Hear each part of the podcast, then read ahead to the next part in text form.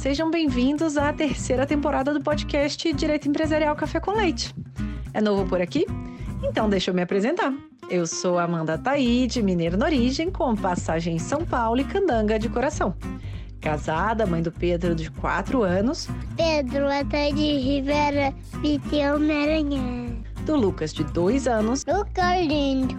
Já é. E tutora do Vira-Lata Farofa.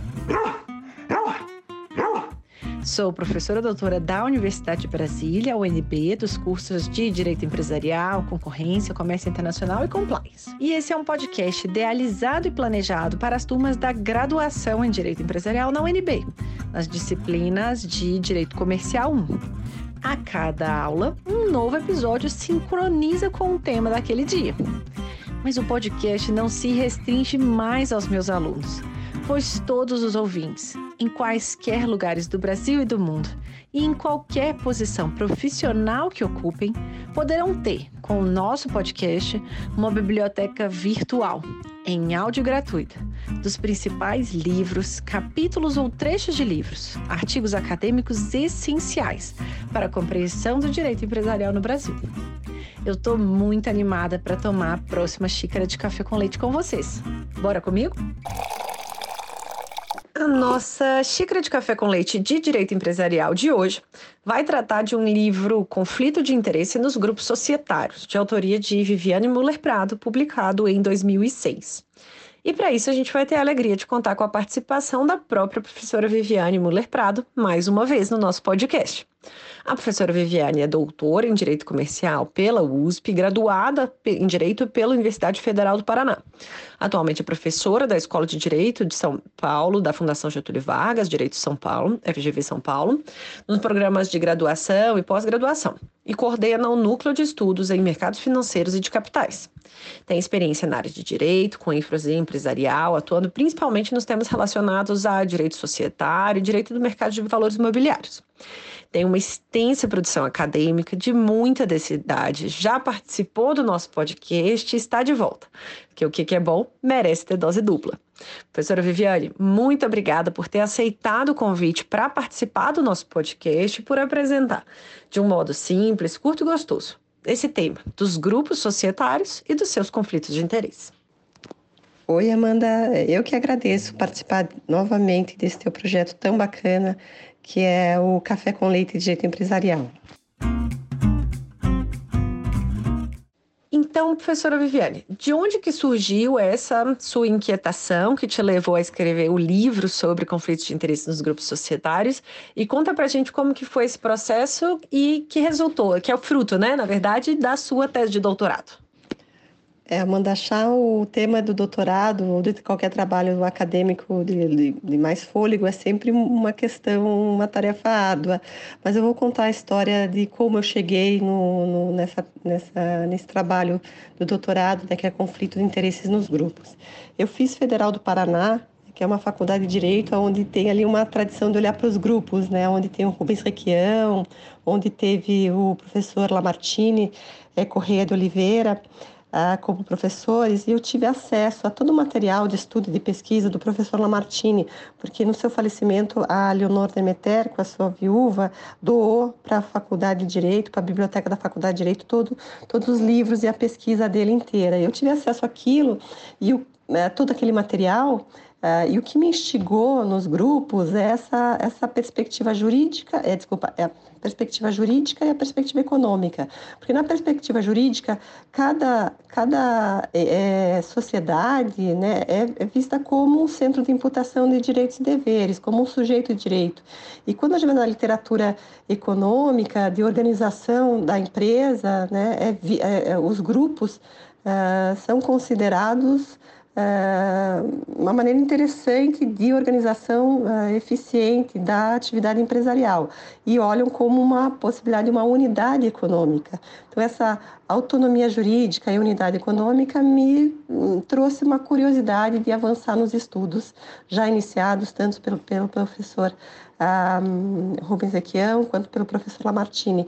Na obra do Lamartine, dupla, a dupla crise da pessoa jurídica, os grupos aparecem como um fenômeno onde há a dupla crise que ele defende, né? que é uma, uma crise de função que leva ao que hoje né, a gente está tão é, é, acostumar, nós estamos muito acostumados a discutir que é a desconsideração da pessoa jurídica e também há uma crise de, de estrutura ou de assim de, de ele mencionava que existe uma crise que algumas organizações têm um grau de subjetividade, mas não é reconhecida essa subjetividade. E os grupos é, encontravam, né, no fenômeno dos, grupos estavam, é, assim, estavam essa, essa, essa, essa, essa dupla é, crise. Isso abriu minha curiosidade e o, a primeira ideia era trabalhar sobre a perspectiva dos credores. Aí depois, como eu fui advogar na área societária, uh, me veio o interesse é, de perceber como né, o interesse dos minoritários ou como a regra de conflito de interesses poderia, diríamos, dificultar ou possibilitar a existência dos grupos societários no Brasil. Então, vamos começar do começo. O que, que são os grupos societários?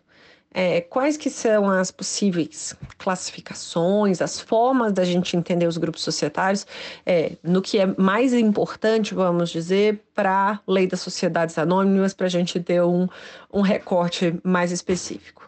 Amanda, acho que para começar a entender os grupos, é importante perceber que é um fenômeno é, econômico viabilizado por, por alguns instrumentos jurídicos.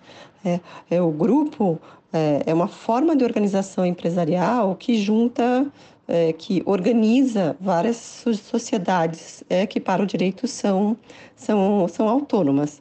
É, então, é, é, o que se busca com uma formação de um grupo não é cumprir uma, um, um regime jurídico ou obter algum regime alguma relação uh, com um benefício trazido pelo direito, mas sim é organizar de forma eficiente a atividade econômica.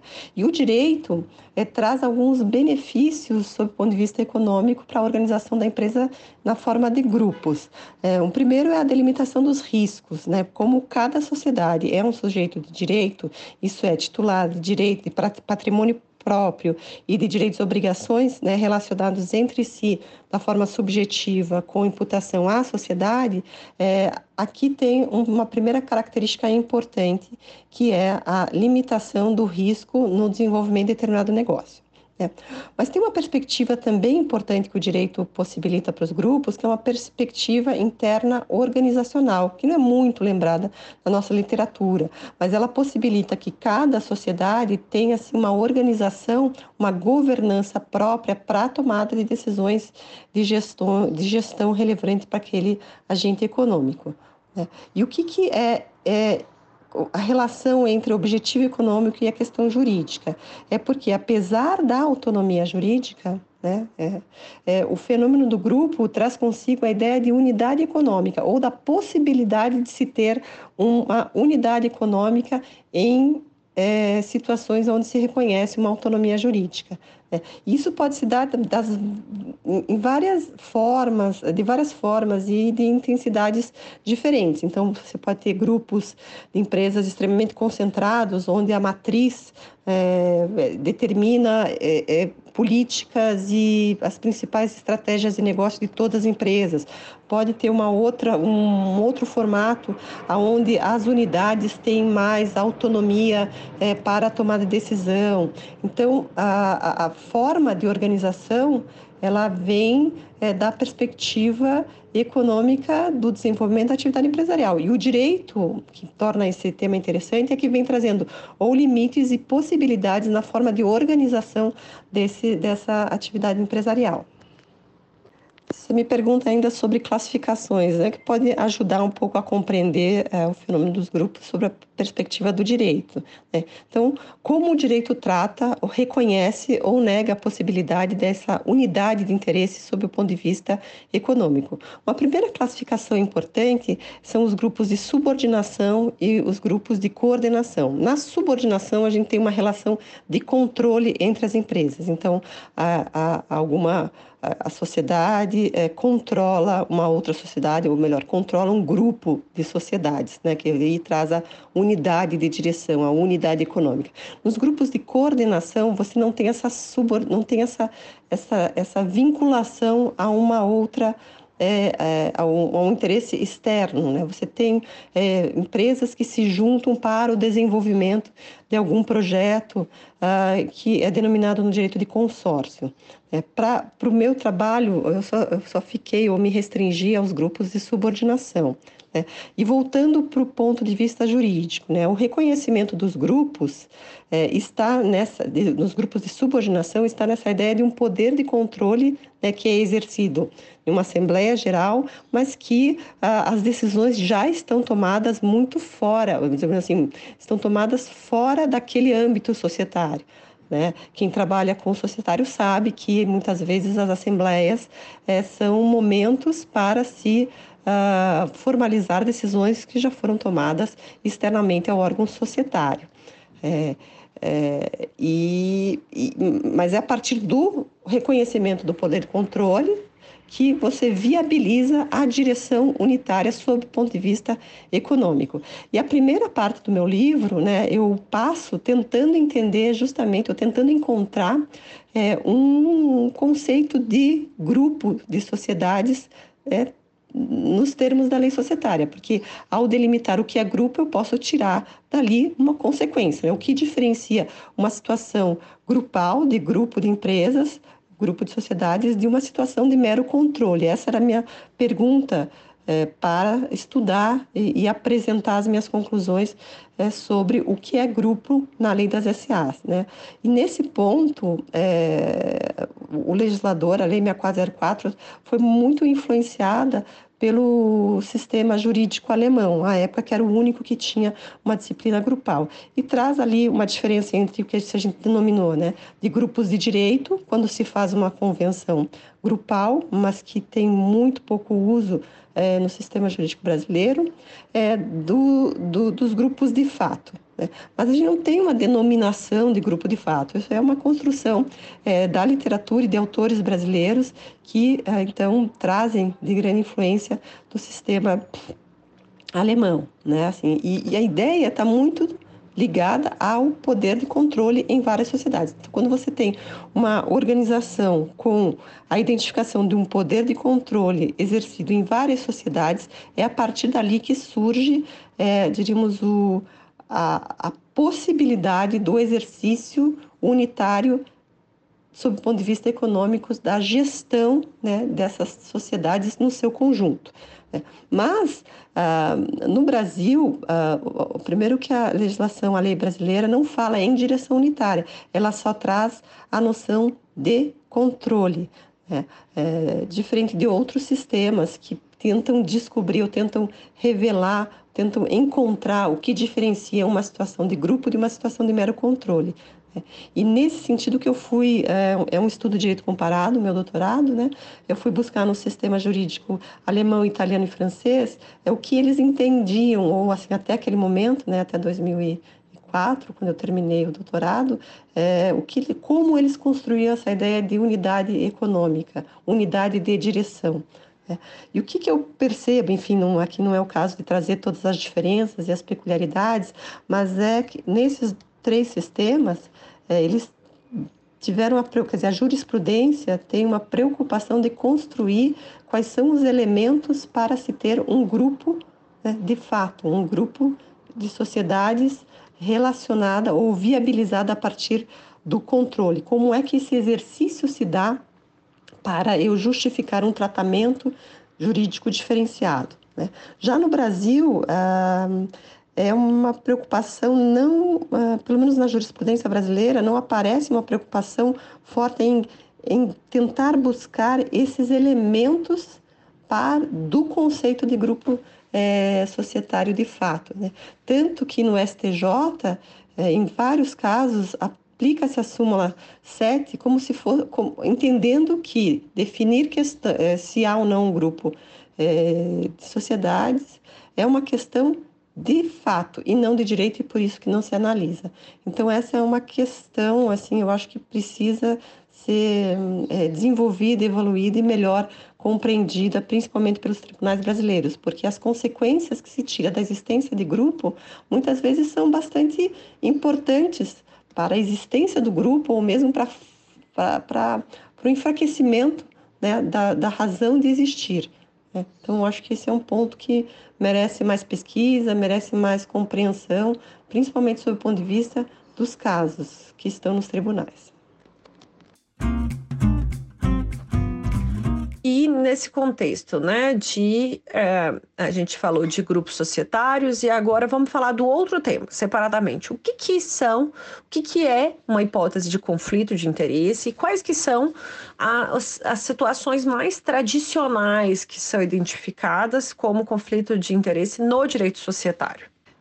Amanda, quando se fala em situações de conflito e, e pensando dentro né, dos grupos, é, a principal o principal tema que me vem à cabeça são as transações entre partes relacionadas. Isso é, são contratos firmados, né, ou relações existentes entre empresas do mesmo grupo. É, e isso é, tira, né, assim, a, a a ideia de que são contratantes que conseguem barganhar é como se autônomos independentes fossem, né? Então, quando você tem uma ponta compradora e na ponta vendedora é, um mesmo controlador ou uma mesma origem é, de entendimento sobre a forma de desenvolvimento, não da unidade de negócios separada, não só daquela sociedade, mas uma visão do grupo como um todo, é possível é, encontrar ali um grande potencial conflito de interesses, é, de maneira que se beneficie uma das sociedades em detrimento do interesse das outras. Então, esse é o principal. É, eu acho que é o principal ponto que merece atenção dentro das estruturas grupais são os contratos e as relações jurídicas existentes entre empresas do mesmo grupo. E agora fazendo o encontro, né, que foi justamente o objeto da, da sua tese de doutorado. Quais que são, então, as hipóteses e as discussões que foram, então, suscitadas sobre esse tema de conflito de interesse em grupos societários? Conta para a gente como que o seu livro, a sua pesquisa foi estruturada, como que ela foi desenhada e quais que são seus principais argumentos e conclusões. Quando a gente pensa em quando a gente pensa em conflito de interesses, conforme a lei das SAs brasileira, a primeira ideia que vem à cabeça é um debate já antigo e, e, de, de, de, opiniões muito marcadas, e é conflito formal, conflito substancial, é, e sempre é, com a necessidade de, de que as decisões é, sejam pautadas pelo interesse da empresa, pelo interesse social. É, e a minha hipótese, o, o que eu investigava à época é, bom, se num grupo você tem uma unidade econômica é, e ela parece estar contemplada na lei, é, como é possível interpretar a regra de conflito de interesses de modo a não inviabilizar a unidade econômica dos grupos de fato? Era essa a minha pergunta.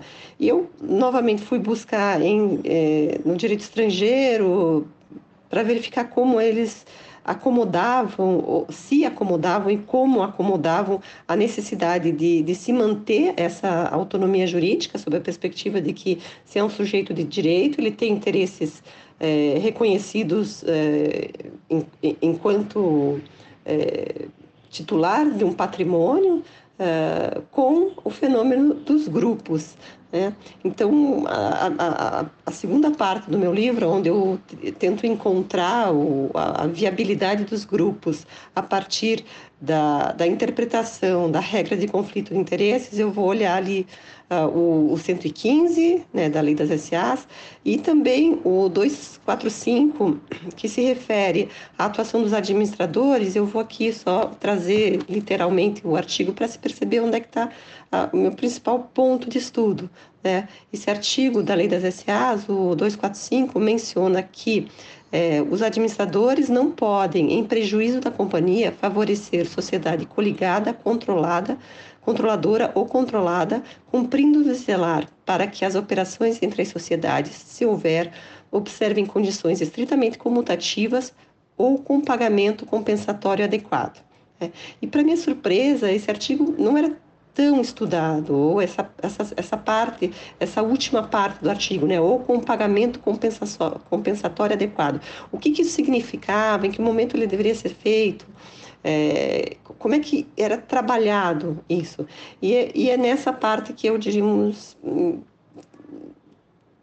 me, me concentrei para perceber, porque é imaginando que é, podem ser tomadas decisões que em um primeiro momento sejam prejudiciais àquela sociedade, mas que no conjunto é, faça, é, façam sentido, aquelas operações façam sentido para o grupo como um todo, que possa talvez trazer um, uma compensação econômica para viabilizar uma maior eficiência do grupo. Então eu, eu, eu trabalho essa parte da, da autonomia jurídica e a unidade econômica no exercício da, do, do poder de controle em várias sociedades. Né? E o meu argumento né, que eu que eu trago primeiro é que essa, esse debate entre formal e substancial ele é insuficiente para se pensar a realidade dos grupos e que deveria o, o, 25, o 245 ser interpretado de maneira a se viabilizar a existência dos grupos, né, mas sem trazer o prejuízo aos acionistas minoritários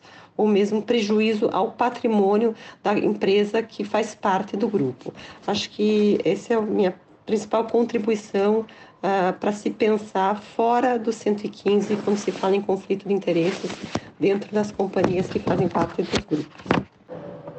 Acho que vale trazer aqui a conclusão, né, que está no último parágrafo do livro, né, que é a seguinte: é, eu concluo que é que, que, que, que, há permissão da submissão da, da sociedade controlada às diretrizes da controladora, ainda que é, ele seja prejudicial, desde que haja devida compensação das, vantagens, das desvantagens. Então, é uma interpretação possível é que eu, desde é, o final uh, que, eu, que eu terminei o trabalho, não vejo muito nem utilização nem desenvolvimento desse artigo, que eu acho que merece uma atenção para se ter uh, em mente o verdadeiro funcionamento dos grupos, reconhecimento, mas que não haja prejuízo aos interesses ligados uh, companhia que faz parte. Entre esses interesses está o dos acionistas minoritários. E caminhando um pouco mais para o final, uma pergunta dessa terceira temporada, eu queria que você comentasse com a gente alguma situação da sua trajetória profissional que não saiu conforme planejado, desejado, mas que depois foi importante para a sua vida e que pode servir aí de recomendação para os alunos que têm o interesse em estudar e em trabalhar com empresarial no Brasil. Essa pergunta é interessante, manda para a gente pensar, né, refazer o filme da vida para ver o que é que deu errado, mas quer dizer, aquele que deu errado no primeiro momento, mas depois é, deu certo. E, assim, talvez não que deu errado, mas uma coisa que não foi planejada, né? como eu mencionei, eu fiz Federal do Paraná e vim fazer o mestrado, a pós-graduação, o doutorado aqui em São Paulo. E no início a minha ideia não era mudar para São Paulo, mas sim é fazer os créditos e depois desenvolver a pesquisa totalmente na minha cidade, junto da minha família. É, e eu vim para cá, para São Paulo, para preencher os créditos em um semestre, uh, que era para ficar quatro meses né, aqui, e no fim comecei a trabalhar no final uh, no escritório do professor Arnoldo Valde, e eu ia ficando, né, sempre com a vontade de ir embora da cidade, mas ia ficando, de maneira que eu estou aqui até hoje, né, formei tanto para minha vida pessoal quanto na vida é, profissional, é, aquela, aquela minha, aquele meu estágio, que era simplesmente para verificar como se fazia, como era a advocacia em uma outra cidade, em um outro centro importante como São Paulo, acabou sendo bastante decisivo né, para a minha vida. Tanto que depois veio a criação da, da Escola de Direito da Fundação Getúlio Vargas, onde eu entrei, acabei deixando a advocacia e levando uma vida uh, acadêmica e várias oportunidades apareceram. Então, se alguma coisa, né, se vale eh, se contar para alguma coisa para quem está começando, é que esteja aberto às oportunidades, né? Nem tudo é extremamente planejado ou às vezes as coisas acontecem de uma maneira é, que são algumas oportunidades que te levam a uma modificação de toda a trajetória que você imaginou. E a última pergunta eu queria mais uma vez saber quem que você gostaria de ouvir aqui. Na último, no último episódio, você sugeriu o Ariosvaldo Matos Filho, a gente já teve ele aqui na nossa temporada, terceira temporada, então suas recomendações foram seguidas e eu queria ver quem que você gostaria é, ou qual texto né, que foi publicado, que tenha te marcado na sua trajetória, um texto clássico, um texto atual, não importa, é, que você gostaria de ouvir a gente aqui comentando. Obrigada. Amanda, é sempre difícil, tem tanta, tantos textos interessantes e pessoas né, que, nos vem a, que me vem à cabeça que é difícil, mas eu vou aqui fazer duas é, indicações. Uma é o Marcelo Cavalli, ele tem um livro, lançou recentemente um livro sobre insider trading, ele também escreveu sobre manipulação de mercado, então se houver interesse em entender melhor os ilícitos do mercado secundário, é, o Marcelo, eu acho que é a pessoa mais indicada para trazer, é, desde uma parte mais básica e fundamental desses ilícitos, quanto a perspectiva penal e regulatória. Então, ele é uma assim, obra pessoa, eu indico o Marcelo Cavalli e o livro de Insider Trading. É, mas eu também queria aqui sugerir é, escutar uma, uma, uma, pessoa que eu também admiro muito e tem uma trajetória é, não até esse momento não tão acadêmica, mas está migrando para a parte acadêmica, que é a Graziela Serbino. Ela é, tem uma trajetória bastante importante em mercado financeiro. Uh, hoje em dia ela é diretora da Bolsa, jurídica da Bolsa, e está, então, finalizando o doutorado eh, na Sapienza, uh, em Roma, e, e, e, estuda muito, e assim, para trazer eh, questões relacionadas à arbitragem societária de uma maneira muito atual, eh, trazendo reflexões é, tanto acadêmicas quanto do seu ponto de vista bem pragmático. Acho que é uma pessoa que pode também abrir os, os, os horizontes de quem está começando um estudo em tema de arbitragem em mercado de capitais, que vem ganhando uma relevância é, bastante grande nos últimos tempos. Então, são essas minhas duas recomendações. Acho que é isso então, professora Viviane, muito obrigada mais uma vez pela sua presença. Uma xícara de café com leite devidamente tomada, gostosa, conversando sobre grupos societários e conflitos de interesse. Muito obrigada, até a próxima.